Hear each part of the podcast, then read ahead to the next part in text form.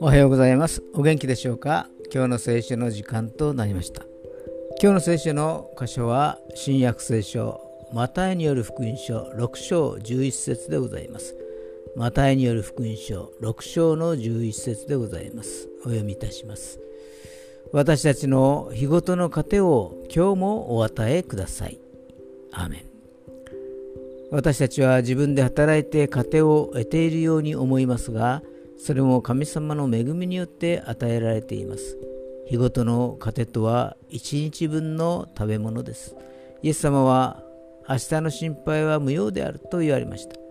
今日一日の必要が与えられたことを神様に感謝しながら過ごしていきましょう。今日の必要が満たされますように。それでは今日が皆さんにとって良き一日でありますようにヨッシーでした。